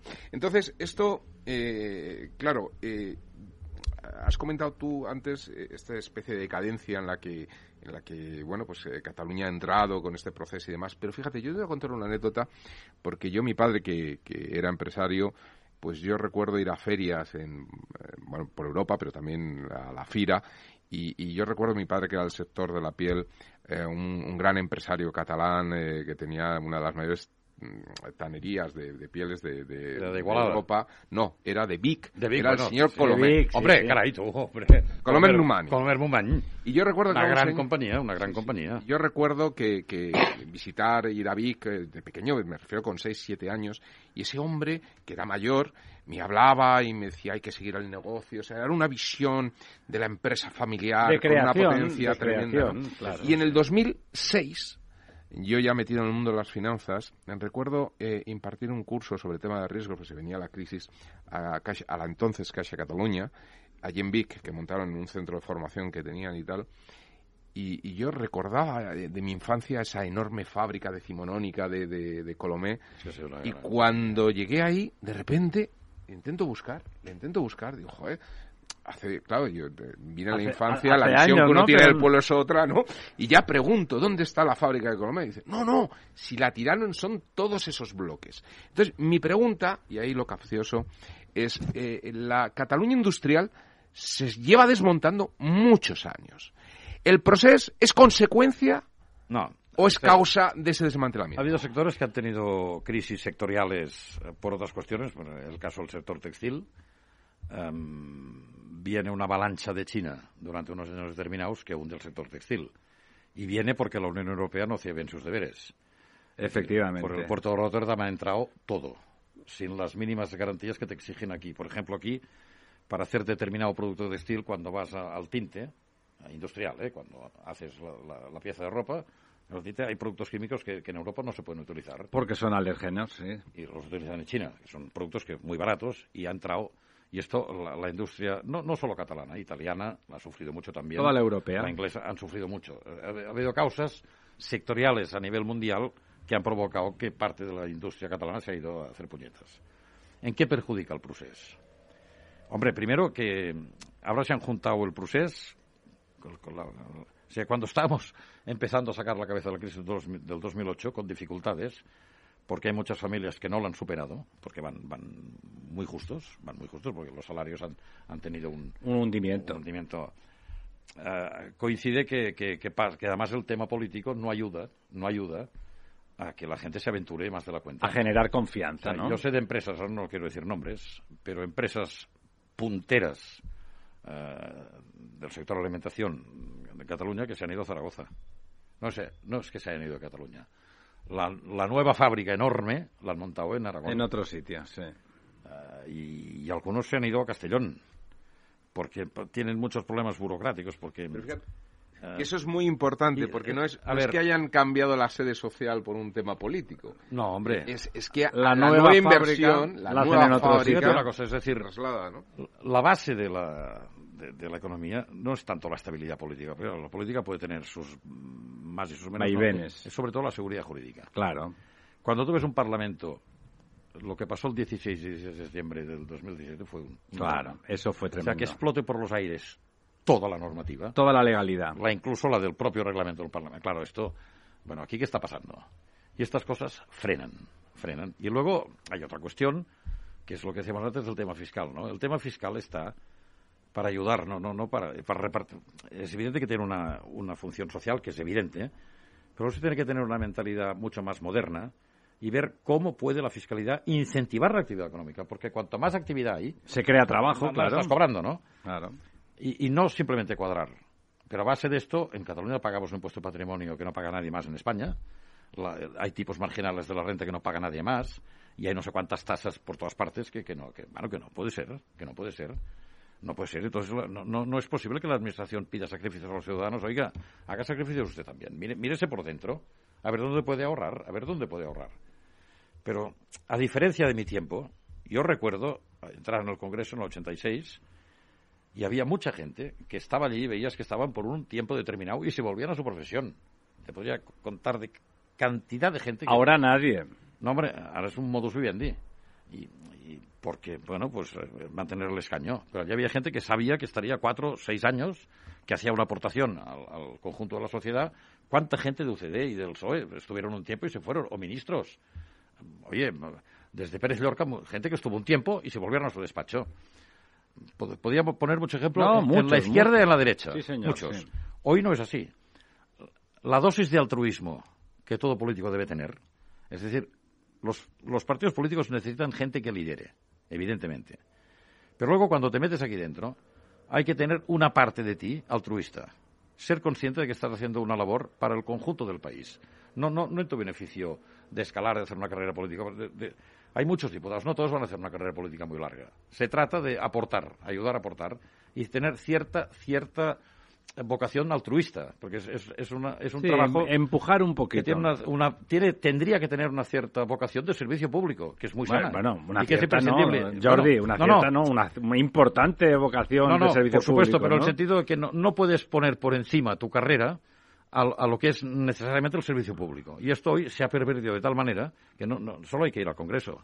Yo voy a menudo, porque a veces quiero enmiendas y cosas las sigo de cerca porque nos Y una nostalgia, una nostalgia. No, no, no, no, no, no, nostalgia ninguna. Hoy no me metería, ¿No? no, no, hoy no volvería a entrar yo en el Congreso ni loco, porque ya esto, mi tiempo pasó y además no, no estaría cómodo.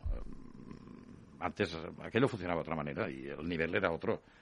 No, pero voy porque eh, hay proyectos de ley que nos interesan sectores económicos. Voy a hablar con uno con otro a ver si podemos influir y meter alguna enmienda, lo que se dice lobby. Sí, sí, sí, en el mejor sentido de la palabra. Y la verdad, hablas con algún parlamentario que hace ponerte un proyecto de ley y dice, pero usted, señor, si esto no sabe, si no está entendiendo nada, si no, no tiene la más remota idea. Si esto que hace usted, ¿por qué lo hace, no? Pues, entonces, claro, es una gran decepción porque los retos que tiene España ante sí son de mucho calado, de mucho calado. Porque de esta crisis eh, o se sale muy bien o se sale fatal. Porque Europa, eh, Europa está en una situación difícil, ¿eh? Pero sí, sí, si sí, Europa no, y el menos competitivo de los grandes es Somos España. nosotros, sí. Esto es muy serio y yo no veo que, que estén por la labor, no lo veo y me desespero. ¿eh? Don Ramón. Eh, a mí me gustaría que echaras la vista adelante sí. y viéramos un poco más allá de circunstancias concretas. Con ocasión de las elecciones catalanas hemos tenido en esta mesa redonda entrevistas con gente de Barcelona, de Madrid, de los partidos políticos, etcétera, y al final pesaba mucho la idea de Ortega, que el problema catalán no se va a resolver nunca y que lo que hay que hacer es conllevarlo. Otros decían que podría haber un entendimiento y otros una convivencia fría pero consistente y otros el rencor del que hablábamos al principio, la enemistad total, la separación como sea. ¿A qué te apuntas tú en este, en este futurible? Mira, yo me apunto a una idea que tengo de España, que la siento con pasión y además estoy trabajando, ahora te explicaré. El gran activo que tiene España es su diversidad. Y la política lo ha convertido en un pasivo. Es verdad. Y esto es un grave error. Muy bien definido. Esto es un grave error. muy bien definido. Porque tú coges un japonés que te llegue a Madrid. Y te lo pongo, te lo digo porque esto ha pasado. Un japonés quería comprar, era, compraba mucho una empresa textil y el hombre quería ver la fábrica.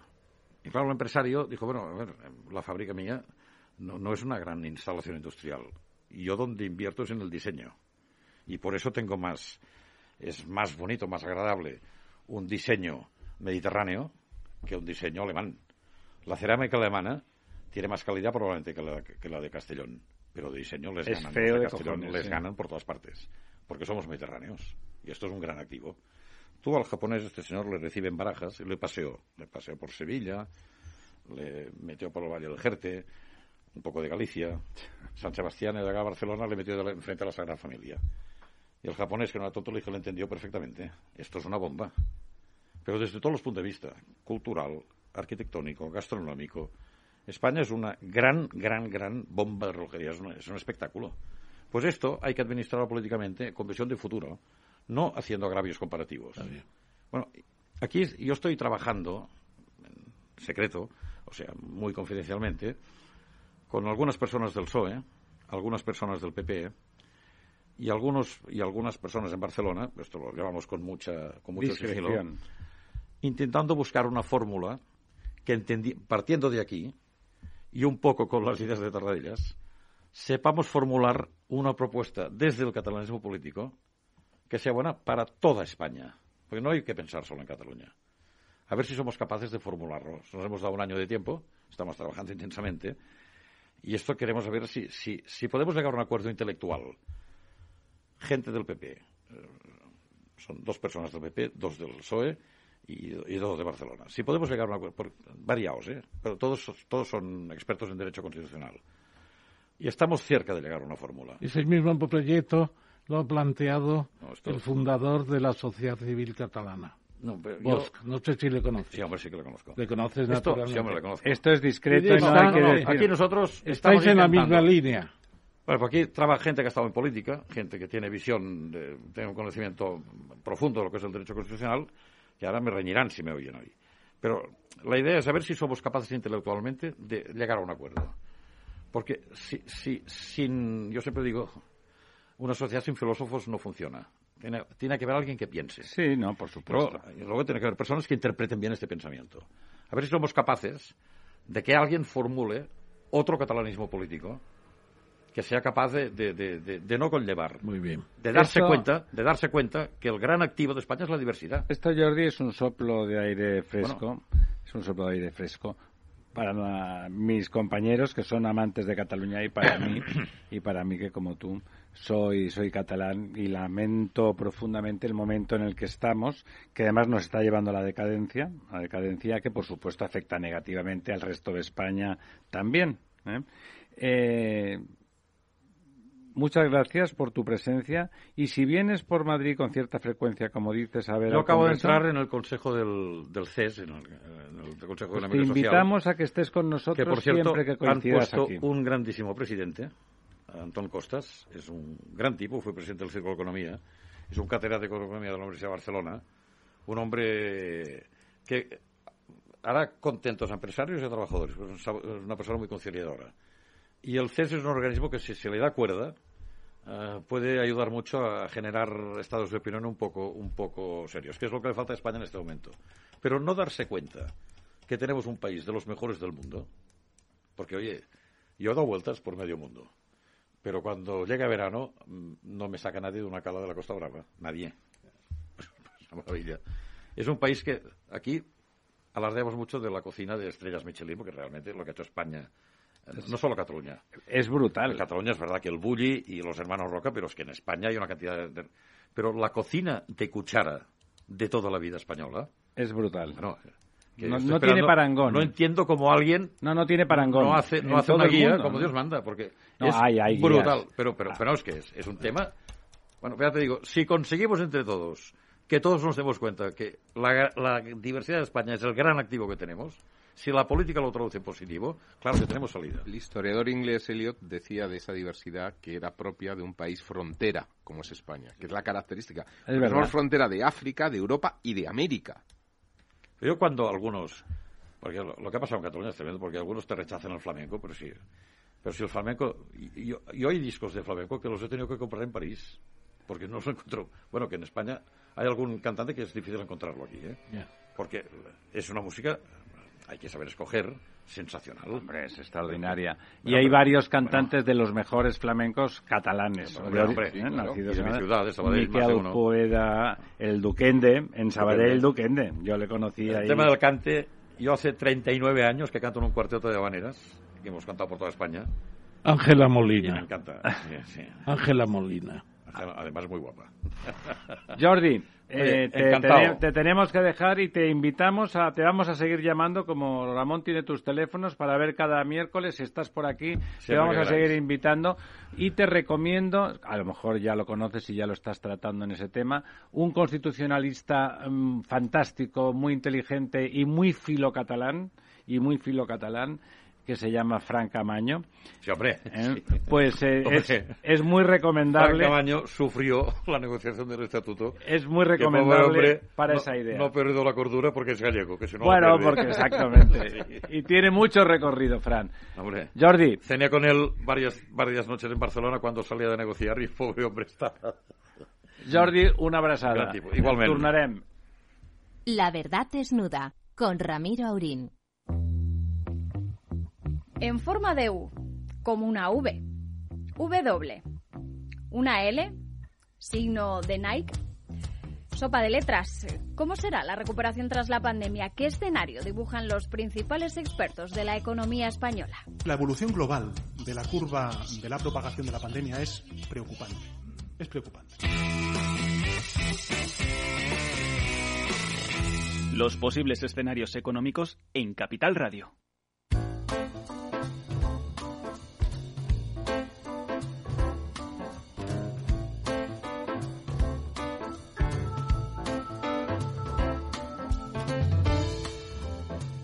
La verdad desnuda. Ramiro Aurín.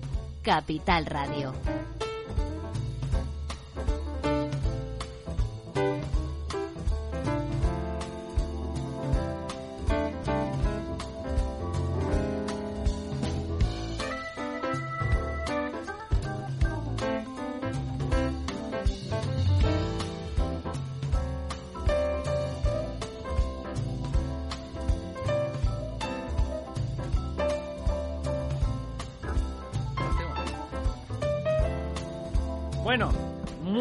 Contrarreloj, muy a contrarreloj. Tenemos escasamente 10 minutos para el quid pro quo.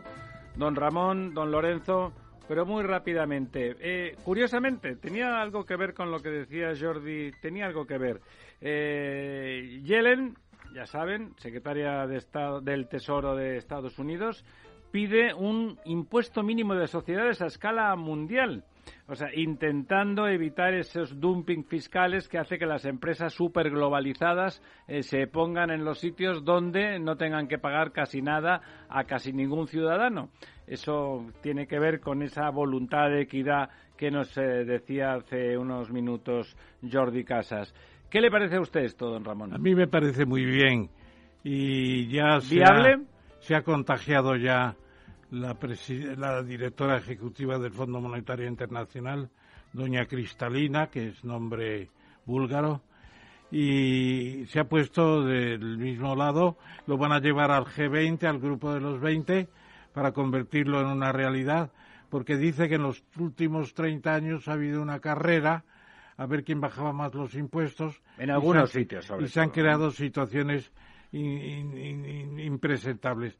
También han contaminado ya la OCDE, Gurría se ha manifestado igualmente, y yo creo que va a ser un tema en el que Estados Unidos muestra un cierto liderazgo en, los, en las cuestiones económicas y políticas y es un principio muy bueno. Bueno, pero está bien porque tiene un contenido social esa propuesta. Contenido social y también de moderación de una competencia salvaje basada en la fiscalidad cero prácticamente. El caso de Irlanda, que tú conoces muy bien, tuvo el impuesto sobre la renta no existía para las inversiones extranjeras y el impuesto de sociedades ahora está en el 12 y medio después de subirlo. El tipo general. Bueno, y de hecho Google y algunas de las... Bueno, ellas tienen incluso unas tasas de impuestos prácticamente cero. Claro, por eso están todas instaladas en, Irlanda. De todas formas, a, mí lo que me preocupa de esta noticia es que, aunque eh, comparto la opinión del profesor de la armonización fiscal, que yo creo que en el tema de sociedades es muy importante para, para evitar esta especie de dumpings eh, fiscales,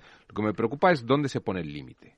Es decir, eh, un poco lo que ha expresado la señora Yellen es que estamos con tipos de impositivos muy bajos, ¿no? Mientras que en la mayoría de los países estamos en tipos, bueno, Estados Unidos sube ahora al 30, 25. Yo no tengo muy claro que esos tipos de interés, eh, perdón, de interés, esos tipos impositivos sean bajos. Pensemos que esos beneficios no solamente no es bajo, está bien. No solamente, pero, pensemos que esos que esos eh, beneficios no solamente sirven para distribuirlos como dividendos, también sirven para reservas que son futuras inversiones de las compañías. Bueno, bueno. Entonces, esas acumulaciones de capital, eh, esas acumulaciones de capital que, que no pagan impuestos y favorecen que los ciudadanos en sus estados puedan tener servicios, me parecen, a mí me parece bien que las empresas ganen dinero y que ganen incluso mucho dinero, reinviertan, me parece estupendo, no me parece. Bueno, pero una propuesta. No, pagar impuestos no permite tener estado y, estado hay que tener. Sí, bueno, pero por muy importante que que sea la señora Yellen